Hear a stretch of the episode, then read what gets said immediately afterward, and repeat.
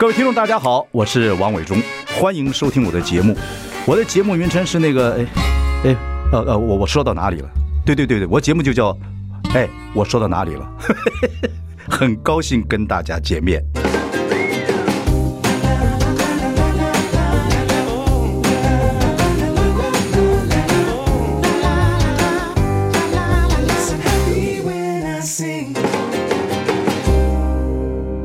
大家好，我是王伟忠，欢迎收听。哎，我说到哪里了？呃，各位一定在媒体上看过一位海军二级呃的备役上将，他叫李喜明。他最近出了一本书，叫《台湾的胜算》。哦，刚好这本书出的时候呢，就是呃台海这附近的时候，在演习的时候，有点兵凶战危的感觉。然后也很巧合，他在这个时候出这个书。其实他在二零一九年是退役的。在退役之前，然后他也在讲一个战略的方法，跟这本书的内容有很多相同之处。他认为，我们台湾若要去做一些防御性的工作，啊，这个所谓的战略的话，一定要采取一些所谓的不对称的这个呃作战的方法。呃，这本书呢，他出了到现在的话，应该已经有两个月了。呃，两个月之后我来访问他，因为我觉得在市面上，在整个台湾的这个呃各方面读者上面，应该已经有些看法。他也上了一些节目。呃，今天我请他来，我刚才讲说，我要跟你好好的来聊一聊啊。我们讲话可能比较快，但是在这个过程之中，可能够激辩出一些东西来。所以，我们今天等一下就要请台湾的呃《胜算》这本书作者哦，我们前参谋总长李喜明上将来接受我的访问。休息一下，马上回来。I like 大家好，我是王伟忠。您现在收听的是，哎，我说到哪里了？呃，我们今天坐的我左边的是刚才我在前面介绍的啊，我们的李喜明将军这本书《台湾胜算》的作者，General Admiral，Hello Sir，你好，伟忠你好，好久不见，好久不见。哎，我看你上了几次节目，哎，不错，我们海军还是帅啊啊，然后讲话还是非常条理分明。啊，真的吗？对，讲得好，你的肯定我高兴了。然后跟几个年轻人讲话呢，我觉得你说你讲战战略，他们也听得懂。哎，哦，我觉得这点还是蛮有意思的。上了很多节目吗？还好，蛮多的，蛮多的哈，可能有十个了。OK，我想我们先把跟听众朋友要讲一下现在这个时空啊背景，要分析一下。这本书书出到现在已经有几个月了嘛，对不对？呃，一个多月，一个多月，九月一号开始。对，这本书呃，刚好上的时候呢，刚好是台湾这个两岸之间呢，就有点这个兵危战乱的感觉啊。对，哦，所以上了很多节目，因为访问。不过也经过一个月了，一个现在呢，我们就像这个录影的时间呢是十月七号啊，再过两天呢就是中华民国国庆啊，但是小英政府呢现在是 National Day。来做这个 这个名字，所以我跟李将军两个人在谈这个台湾的胜算跟这个所谓不对称战争的时候呢，哦，本来也觉得疫情快过去了，人又有点轻松了，结果又碰到现在这样的状况，所以不得而知。那我们播出的时间的时候呢，不知道什么时候，但也是当然也是最近了啊。我们就来谈谈这个两岸的这样的一个状况。OK，一个月的出书时间也经过了很多的访问，你觉得你这本书在市面上的讨论是怎么样？感觉如何？哦。那讨论算是非常热烈了。嗯嗯，我我我的印象里面大概不会有一本书啊，嗯，就是被讨论的这么热烈过啊。嗯嗯，呃，各式各样的都有了。这个支持肯定的也有了，这个骂我批评的也有了。不过对我来说，我觉得大家会重视，因为现在环境不一样了嘛，安全环境不一样。对对对对。但是呢，会掀起这么大的讨论，倒是还是有点出乎意料之外。尤其像那个什么中研院士朱敬一啊，嗯嗯嗯，哎，这些哎还都会写书评，这倒是我始料未及了。这本书我要跟听众朋友讲，我觉得呃，不管男男女女啊啊，我觉得你写的文章也很多人完全看得懂啊，然后分析的也非常有理。其实男男女女在台湾现在关于两岸之间和平或战争事情非常非常关心啊，所以真的静下心来看，而且。我们李将军很有意思，真是研究战略的。他看书，他他会跟你讲，你可以看一半或看中间精髓部分。如果你想看久一点，多研究一点，可以看后面。我怕大家不看呢。不是，我觉得你真的是很有意思。你这个沙盘推演，先以想象的读者大概会呃进攻到什么地方，你 defense 到什么地方？哎，现在这个时间太快了，大家没有这个闲情给你看那么厚的书嘛。不会讲的还蛮有有意思的。我们就从几项来讲。呃，当然你是研究战略的哈，现在台海之间这个兵凶战危还是在发生之中。你觉得台湾你最怕两种人，一个是呃倡导所谓和平主义者，一个是所谓的爱台主义者。这两者你说在台湾现都会造成一些困扰。我相信你听众朋友对这个从字面上来看，哎，这和平主义者也没什么错，也是爱台湾呢。这个爱台湾主义者也是爱台湾呢啊。那为什么你很怕这两种人？呃，第一种人是和平主义者嘛，和平主义者他是觉得说，哎，和平第一嘛，两个人也有血缘文化的关系呀，有什么这这这这任何理由都不值得打仗嘛，对，好好谈嘛。这讲这讲法没错，对呀，然后也不需要投资国防嘛，我们就好好谈嘛。就说问题是。把这个军呃这个军人的预算干脆拿出来建建设这个台湾最重要，对嘛？把国防预算拿来建设台湾不是很好吗？大家听着很有道理啊。那问题是你从中国的立场来看啦，那如果说你如果同意愿意听他的一国两制，那当然很好啊。嗯嗯嗯。问题是台湾是民主社会啊，大多数人不愿意一国两制的，就问题就来了。那那中国他硬要你一国两制，硬要统一你，那那台湾又不肯。嗯。那你好了，你也不投资建设国防。哎，那你不是摆明了说，你来我就没辙吗？嗯，所以这个危险，你得鼓励他动手。和平主义者有一种是认为是我们呃不战啊不谈啊，这不和不也不不统也不独，呃，处在这种很矛盾的模这种模糊空间。你觉得这种状况去维可以维维持下去吗？维持不下去了，原因是什么？习近平，你的看法？习近平呢？嗯，你如果说像邓小平说，我可以等一百年都可以等，那还可以。嗯，习习习近平怎么说？我们不能够永无止境的等一下，我们要在这一代解决啊。嗯嗯，他要在这一代解决，你又不准备好，嗯，那那你怎么办？嗯，问题就来了。你用这个方式跟别人讨论过吗？过吗？我我常常讨论，那对方怎么回答呢？是不太爱听嘛？如果和平主义他不爱听嘛？他也或许有人讲说，习近平也会改变呢。呃。对不对？你你你当然了，人会改变了，但是你看得出改变的迹象吗？他要寻求第三任了，说明第四任了。不，就算呃，我们说起来，如果他真有这样主张的话，我们现在赶快按照这个台湾的胜算或一些不大不不不人的一些想法，赶快加强战略也是必须的嘛，对不对？对嘛，我就是说，你要和平没有错嘛，嗯，你要和平。你当然可以用谈的，嗯，如果谈的不见得有效，你得指望别人的善意。如果你一看别人善意如果没有，他还是会动手。那第二个方法就是喝阻他，对，你不敢动我，嗯，你动我，你可能就就糟糕啦。那你要靠你自己的力量。还有一种，还有一种比较消极或者比较呃不是很乐观的看法，就是说您是二零一九您退役的嘛啊，其实你们将军也没什么退役嘛，你就是备役的嘛，对，哎，准备的多了，差不多。OK，您二零一九，可是有些人看就是觉得台湾在就算再怎再怎么准备。现在打仗的力量是很弱的，意志力是很弱的，有这样的感觉。那还不如就另外一个方法，空城计啊，就干脆就是就空城计，就玩另外一种虚虚招，也有人这样的想法。怎么样？你所谓的空城计、空城计虚招是什么？什么样虚招？就是就是人家说这个兵器是凶器嘛，对不对啊？就是就像当年那个《三国演义》那个空城计一样，我们就摆了另外一套方式啊。就是等着那个，你就不要你动我，等于就是你这个穷兵黩武，而且你中国大中国主义，你现在是希望世世界和平的，你讲的也很好。我们另外一套，这个中国有很多什么墨家、什么儒家，有一堆一堆方法。也有一些人我说比较消极的想法会这个样子，因为你现在派年轻人去打仗，发现年轻人没有战斗意识。对啊，你如果不想打仗，你就接受他一国两制啊。他不肯改变，你就只能接受一国两制嘛。这根本无解嘛。对对对对，好，对不对？OK，好，我就说我们我们变一变嘛，哈，变一变。那还好我最喜欢跟人家变一变。另外一个变一变。另外你说这爱台主义者这批人，你刚刚讲这个和平主义者是很虚幻的啊，讲了半天，基本上你你客观条件说不可能。哎和平如果这样子等待的话啊，或者是寄托于，哎，你不准备好自己，那和平对对，自己要先先把身体给练到一个地步。我基本我讲一讲一句哈啊。你要和平，嗯，你就要准备战争，你要有吓阻能力，嗯，你要吓阻能力，你就要知道怎么样打赢战争，否则你没有说服力嘛。和平不是天上掉下来的，对对对对对，鸽子只会拉屎，对，不会那个，没错，因为我们要和平，所以我们要准备战争，了解。目的在这里，了解。另外，你也怕一种人叫做爱台主义者，就表面上看起来爱台主义者没什么错，可是你说这种人也很可怕，也很可怕，是怎么样？错啊，嗯，哎，这种人他每天都对对对着人家呛，那呛来呛去的，还还批评自己军队，嗯。你叫他参加军队嘛？你喜欢呛人家，那你就参加军队，保卫自己。他又不去，说军队里面浪费生命，每天割草扫地。这种咖现在蛮多的，哎，就咖就很多啊。那这样这什么咖嘛？我这样，我这样讲，不是你敢这样讲，我不敢这样讲。不是，就吴子嘉会这样讲，那什么咖嘛？是不是？对呀。那你说，你说你这样子。那你在每天怂人家怂人家，他本来还不想动手，跟你搞毛了，他动手了怎么办？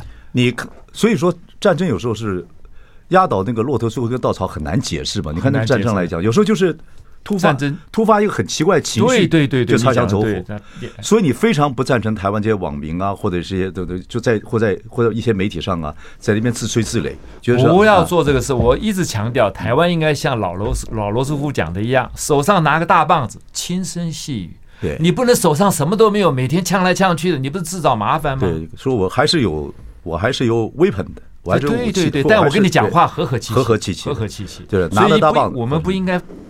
这个这个叫做什么？抗中保台，我们应该和中保台。对，保台好好做好，嗯，不必跟他呛。就好像我们呃，李将军跟我都是爱打高尔夫球的。如果有一后面有一组人一直在叫快点快点很气的话，你还是要回去跟跟他讲说，你拿着带上拿着高高尔夫球棍，对不起，我们打的慢了一点，很抱歉哈。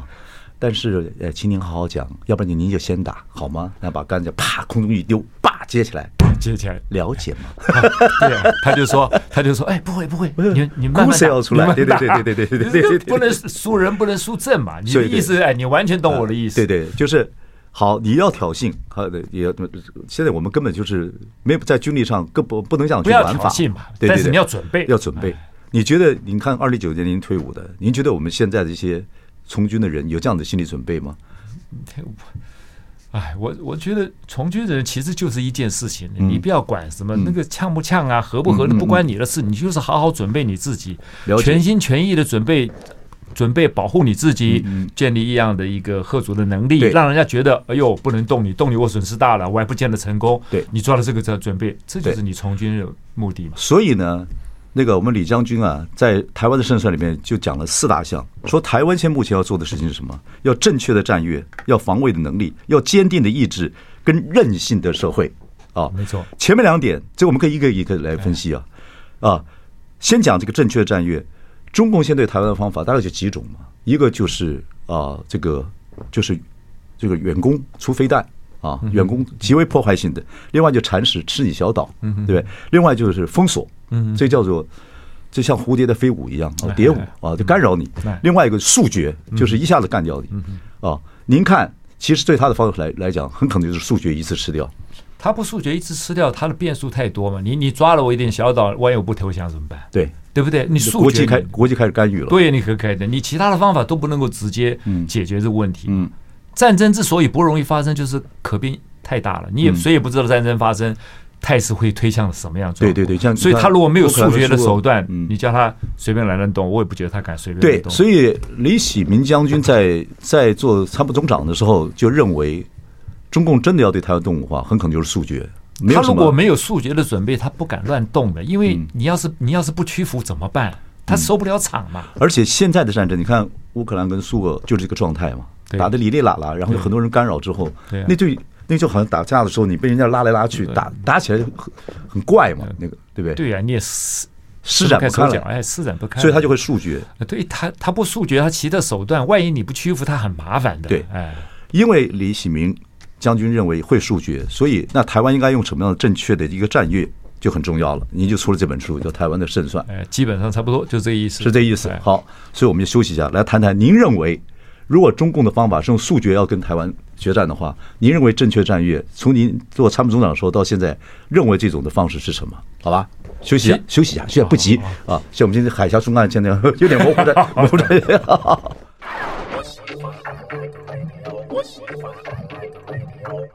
我是万伟忠啊，您现在收听是哎，我说到哪里了？我们今天请到的是我们这个前参谋总长李喜平，我们的。二级上将，我跟你讲，我从小我爸就是个中士，我从来没有想过我会跟个上将在一起一个桌上聊天。Sir，来，你讲，你还是我老师了。您出这本书《台湾的胜算》，我觉得您在呃做参谋总长的时候就一直想，台湾真的要要整体战战战略啊。当然，这个东西在军队里面也被辩证很多次。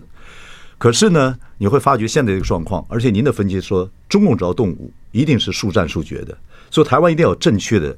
呃，这个所谓的战略，然后有防卫能力，有坚定的意识跟韧性的社会。我们先谈第一个，就是您这本书很重要的一部分。您谈的正确战略，如果中共有速战速决，您认为正确战略是什么？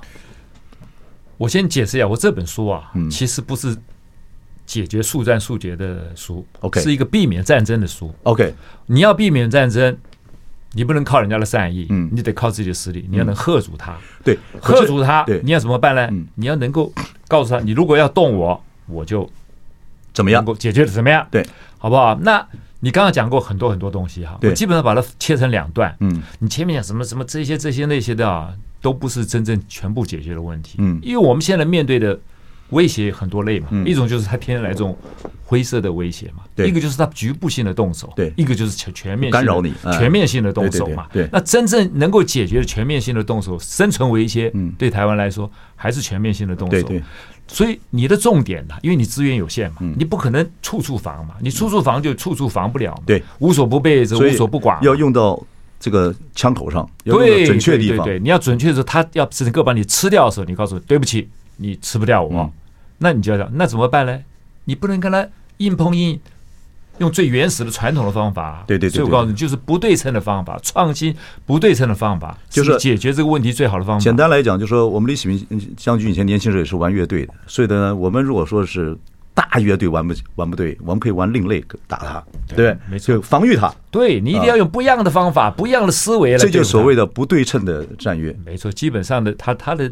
定义就是这样，你不能用跟跟他相同的方法，你绝对打不过他。他资源差了二十几倍，你用相同的方法怎么行呢？你一定要用不同的方法。所以这本书里面没有从购买军火的方式或各方面战略思考，这本书都有介绍如何用不对称方式去保护我们自己。没错，从买东西到用东西，全部都要不对称。对对对，细节各位可以看啊，但是还是在防御现象现象现象上面。那当然，我们我们不可能不可能去侵略别人。peace，我们永远都是防防防守方。防御，我的方法。对侵略别人不太有效。对，好，您的正确战略这种台湾台，我们当然大家有兴趣，然后仔细去看了哈。您能不能一两句话讲说正确的战略是什么样？正确的正确的战略就是创新不对称的。怎么样？什么叫做创新不对称呢？对一个我们这台湾比较弱小、资源有限的国家，就是如何很有效率的运用你有限的资源，嗯，使用非传统性的方法，嗯。找出能够成功防卫你自己的方法，嗯，来吓阻别人对你任何的意图，嗯，这就是这么简单。OK，当然这里边有很多问题，就像我们这种比较浅薄无知的来讲，就是军队里面购买武器或者是战略思考，也也分好多派。陆军有陆军看法，我觉得谁谁做国防部长，谁做这个军购啊？陆军有陆军看法，海军、海军、空军都有看法。这方面要去大家有共共识是很难的，所以你们也会激辩嘛？你现在？在军队里面你会激变，现在到社会里面，军队军队不会激变，军队谁官大谁说了算了。好，官大标准。哎，不是像像在这里。所以您现在现在也您现在也是在做做一些智库的那个顾问嘛，对不对？战略智库的顾问。所以这本书出的目的，也就是拿出来抛砖引玉，大家来有种来讨论。对，我很希望就像你这样子跟我来来回回就这样辩证一下。那现在比如说呃苏起先生，您跟他对对过账没有？他是我朋友啊，朋友啊。哎，我跟你讲，他买了二十本喽，啊送人，他买二十本送人喽。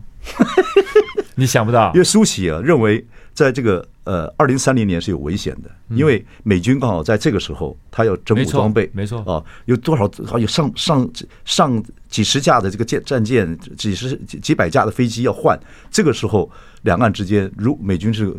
帮我们要帮的会很困难的，而且不见得会帮我们。对呀、啊，但我这本书是告诉你要靠自己，不要靠美军，美军靠不住啊！啊，对对对，你怎么能靠别人来？哇，你在美国留学，这句话讲的太精彩了。不是精彩嘛？他他做什么是为了他自己，不是为你台湾，你又不是他亲戚，他干嘛一定要？为什么有这么多人还是认为美军会帮我们呢？哎，那是鼓舞民心，因为李喜明去美国留过学啊。我美国朋友是很多，从来没有一个朋友说我我来帮你是为了保障你台湾的利益。嗯，他都是他他们是很。很直接的，你在我是为我自己的利益嘛。你在美国读书的时候，当然是很棒的一个经验了啊。从此也会也会了解一下美国人作战跟那个这个民族想事情的方法嘛。他还是为自己的利益。其实我所有的大部分的经验都是在我最后军旅军旅生涯十年一直到现在，我跟美国的这些呃政府啦、国会啦、智库啦、学者这些专家。互动的非常频繁，嗯，他也他们也会不断的挑战你的逻辑，interactive，对对对对，嗯，OK，这是蛮蛮这这方面我这个经验太棒了，对，这这十几年来我的经验算是蛮蛮丰富。所以你的经验说，美军就是美国在两岸之间，若真的发起战争，他要帮你的机会不大，当然不大，啊嗯，我是告诉你，即使他要来帮你，他怎么帮？嗯，你没有共同的直管，没有共同的通信。没有共同的作战能力，没有共同的作战图像，互相演没有共同的什么呃情报资讯交换。嗯，你来了，叫然后说你来打，我旁边看。对，你就哪有这种事情？就像。派个大鲸鱼到陆地上来跟我们配合我们，所以你还是得靠自己啊！你不能，你不能存心靠了他，然后你就呃就望着无忧，你你你不行了。另外一个 issue 了，今天我们这样谈的话就谈不完了。就是现在呃，《纽约时报》这两天的报道，就是说台湾会变成美国很重要的武器库啊。但他卖武器的时候也有很多问题，他卖了飞弹给你，他不卖你的雷达等等等等，就卖你个那是可以卖给你条狗，结果是卖盲犬，这个是也会有这样的问题。等等等等，我觉得美国这方面其实也是很伤脑筋的。不会不会不会，他给你一个武器啊。他要给你一个不对称的武器，一定自己啊，你自己要能够叫做 targeting，就是你能抓到目标、打击目标的能力。比如说，按照您的方式，如果我们真的买了一些，或真的在制武器方面真买了一些不对称的武器，不管是呃携带性的飞弹呐，或者用这种这种尖尖贴式的啊这种，不管是刺针的还是所谓标枪的，他美国会这样卖我们吗？还是他会选择性的卖你？他一直鼓励你买这些东西，是吗？对呀，他叫你不要再买那种传统性的载台啊。你看今年今年三月，因为他把你那个。反潜直升机啊，M 一一零九 A 六那些都给你，哎，已经答应的嘞，都反悔说你不要买了。嗯，你应该买海马四啊，买这种就是那种对那种开大战车那些，对呀，你在路上路上可以打的，对，而且在 defense 而已嘛，对对，我们是 defense 而已，他一直鼓励你啊，嗯，不然的话，我们政府怎么会开口闭口谈起不对称呢？可是我听到的就是，真的老美卖卖东西给你的话，他卖五项就卖东西，他会哩哩啦啦的卖你，他不会一次把卖的很很很干脆。不会了，那那你是误你你你的误解了。那是我道听途说，我当然希望我道听途说。对对对，那那你你的误解，你这点钱他看不上眼的啦。李李将军讲这话，我们知道了哈。你作证啊？对，我当然作证。老美卖我们东西说只卖给我们飞弹，不给我们雷达。这哪有这种事情？哪有这种事情？那你干嘛要买？李启明，你就去，你现在还年轻，对不对？球还打那么远，所以你去跟他干 啊，好吧？我在你后面，我帮你喂基金，没问题啊。没问题，你帮我加油。好，这个呃，我说了，你就说台湾基本上这个，我们从思想去讨论这本书，呃，正确的战略、防卫的能力、坚定的意志跟韧性的社会。休息啊，我们再谈后面两项。I like 我是王伟忠，您现在收听的是哎，我说到哪里了？我们请到的是这个我们前参谋总长李喜明，海军二级呃这个上将，我非常高兴，我一个中士的儿子能跟上将一桌来谈台湾的 胜算啊。因为海峡两岸之间的关系，所以您出了这本书，刚好也是您这个所谓军旅的一个延续。您现在还在一些战略的智库里面做顾问啊。这本书呢出了一个多月了，也有很多人讨论，连苏启也给你买了二十本。不是跟我买，跟出版社买。对对对，就我们都我们卖书都是这样。你真是战略专家，很多事情你要讲得很清楚。哦，这样子。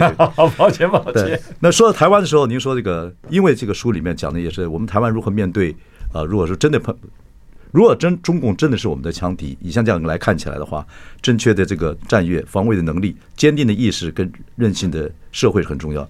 前面正确战略我们刚才也谈了，防卫能力也是因为正确战略所产生防卫能力，因为我们不是攻击的，我们我们永远。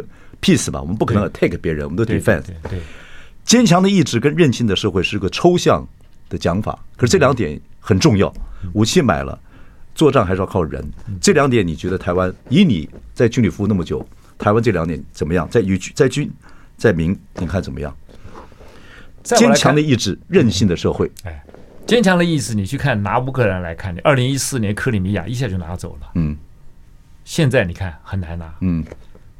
变化并不那么大，但是呢，意志产生了绝对的作用。你说乌克兰民族他现在开始这个战斗意识是有的，保卫自己是有的，是有的。嗯。那至于坚韧的社会，你说我们社会会很坚韧吗？不会，不会。我们我们的意识形态很冲突嘛，嗯，对不对？我们甚至于国家认同都有些冲突嘛。对对对。你说哪一个政治人物说能够或者政党能够把大家变得十分的团结，百分之百团结？我是不相信的。现在没有哪个政党有这样能力。对啊，那我写书的目的就是说。我即使在大家分歧的情况之下，我是不是能还仍然能够创造一个坚韧的社会，来让中国共产党知道说，你还是不能动我。嗯，乌克兰给我一个启发，塔利班给我一个启发。嗯，乌克兰也是一个分歧的社会，有有亲欧欧的，有亲西方的。对，塔利班那个政府就不和啊。嗯，可是你看塔利班也到最后。美军就走了，嗯，政府军一下就垮了，嗯，代表这什么？意志力很强嘛，嗯，对不对？那台湾需不需要每一个两千三百万人都要同一条心、意志力才能够形成坚韧社会吗？未必嘛。所以我在书里面我就提出一个，是不是我们应该考虑，尤其像对那些抗中保台的这个哈，嗯，那给你一个机会，变成自愿式的国土防卫部队，我给你一些刺针啦、标枪啦、无人机啦、轻武器啦、越野车啦、这个通信设备了，我让你每个地方都有这样子的能力。你说每个地方是哪一些地方？每个县市啊，嗯，都有啊，嗯。都有这样子，你说国民兵国民兵一样，呃，不不算也算国民兵了，差不多这个意思。嗯，他跟正式军队不一样。嗯，你你只要一年来一两次，我拿那个特战部队来训练你。嗯，我也不要你立正稍息唱军歌，你就给我学习怎么样打武器，怎么怎么样。嗯，然后呢，正规作战的部队你打正规作战，你就是打这种机动游击分散机动。这个生存这样子来这样子来做，嗯，那如果说你真的我能够做到这样子的话，你的坚韧的社会的力量就跑出来啦，嗯，他如果很成功的一登陆了，他心里想说，我只要面对你的陆军就好了，嗯，对不对？你又说你打不过他，他很容易做嘛，嗯，可他发现你要面对正规的部队的时候，你又要发现你碰到一大堆这些类似民兵式的国土防卫部队，也是有这种不对称的攻击的能力，你面对是整个社会的防卫力量。那你的攻击计划，你的作战计划变得非常的复杂。你觉得敢随便乱下吗？那你觉得台湾现在这种这这种各党的意识形态这么分裂的情况之下，老百姓的省级问题，或者是各方面，还有台商啊，还有小民啊，还有一些，还有比如说，你有没有亲人在在大陆？目前没有，目前没有。你们被你你当将军的都要身家调查，就都没有都不要有这个亲戚在大陆了。我我我父母都从山东来的。好了，我先讲。我曾经本来想问过你们，你们真的到了一个阶军阶的时候，是不是会身家调查？以前我们进电视台做事都要身家调查。现以前会讲，现在还是会吧？现在不太会，现在不会了。现在这个战略不是也要变来变去？如果现在如果真的是两岸真的就兵凶战危的时候，我觉得就就考虑了这种事情，对不对？你不要这样的，你你要相信我们国军不会不会有不忠心的了。我是忠心，我是国军的子子弟兵呢。对呀，到现在还你眷村长大的，对呀对呀对呀，不。我们现在去讨论事情吧。好，我是对台湾的坚定的意识跟韧性的社会，我是有怀疑的。就这四项里面，合理啊。我觉得正确的战略，你们这些战略专家经过不断的辩论，而且大家已经开始在讨论了啊，而且也赞成很多事情真的要另类打法，要不对称打法。防卫能力是这样子来的，但是坚定的意识跟韧性的社会，跟一个社会里面社会经济文化各方面，跟文化、跟传习、跟传统各方面都有关系的。这两点其实军人，你们军人。跟我们你们在在在军队的跟我们在社会的看法有时候不太一样。其实我就是跟你看法，嗯，我跟你看法差不多。真的，我跟你看法真的差不多。那以后打球让我，听我解释一下，不是不是，你是我老师，我怎么办？我我呢，我也我对这种团结啊，这种意识形态啊，这是我并不乐观，我也认为很分裂。但问题，我的书里面呢，我要找出即使在分裂之下，仍然找出那种强韧的力量。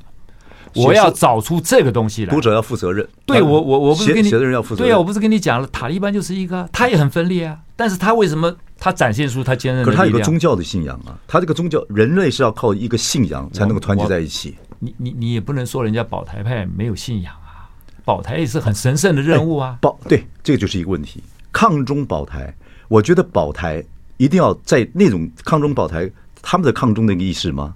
抗中保台是两件，没有台湾有，我可以问人家，台湾有没有一个人不保台？你告诉我，台湾你问那个那个家里那个梁女，你保保台没没、哦？他都叫一声，对，没没个都没有一个人说我不保台。可是你势必一定要用抗中，那抗中有很多方法，嗯嗯，抗中有很多方方法，就像我们今天要对抗一个人，有很多方法。你碰到流氓，我常说你碰到流氓，你真的碰到流氓怎么办？啊，他霸凌你怎么办？嗯，你是先低头再干他呢？还是直接干他呢？你要你要掂掂你自己的方式嘛。对呀。所以抗中保台不是挂在不能挂在一起，而且你可能用另外一种方法就就就把这个给消灭。对，我也不希望我我我也不希望挂在一起啊。但是这一点是我了解你的，所以很多人会误解你说，你看李启明就是要打，不是你还是希望和平。他把我书看完就知道，我这个书是为了避战而写的，避免战争而写的。但是这个书就是要看到后面嘛，那么厚嘛，而且还告诉人家说，你如果没有耐心，就看一半。那那好好，那算我错了，应该大家好好仔细把它全部看完。好，您说，您说啊，嗯，那我很简单呐，我我我提出这种自愿式的国土防卫部队啊，就是让你这种部分坚韧的自愿自愿。自愿的哦，你不不甘不愿的，呃，不要来啊，嗯，但是还是会有人自愿的。那我很简单，你做一次嘛，你政府做一次嘛，对了，你听我讲哈，嗯，你做一次，一来来个一二十万，这就是坚韧的力量；一来只来了五百，就告诉你台湾没那个本事。用别的方法，用别的方法吧。这本书就变成禁术。对，总是要，你总要试一试嘛。对，潮水退了才知道有没有穿裤子嘛。对对对，你不要每天都说我裤子穿了好长，让潮水退一次，让大家有信心，不是很好的事了吗？这个事情呢，就跟曹新成讲的，呃，他这个黑熊部队，他想抛砖引玉。可是我觉得他跟你讲的不一样，不一样，不一样，不太一样。等一下，我们再聊聊这个。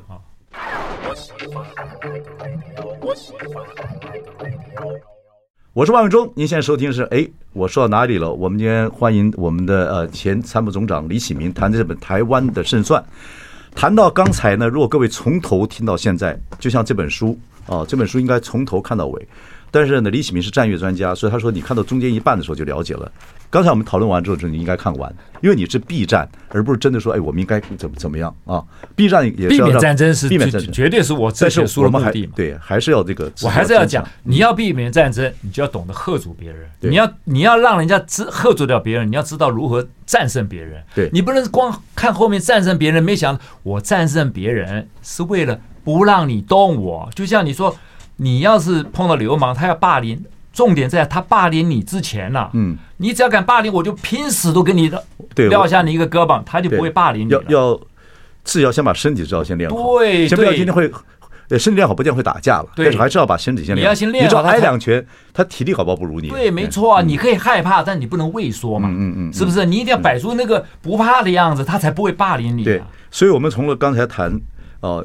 这样的情况，台湾应该是要有正确的战略。对任何敌人来讲，也搞不好这个世界很奇怪，搞不好以后不怎么我们的敌人不是中共啊，很难讲了啊，很难讲了啊。不管啊，是是是。做一个这么小的地方，我们也不攻击别人。当然，真的要人家欺负我们的时候，我们有正确的战略、防卫能力、坚强的意志跟韧性的社会。我们刚刚谈到这个方面，您的战略说，至少从民间里面开始，我们要提供一些精锐的武器，大家国国家要出面，对来办这种国民兵，国家一定要出面。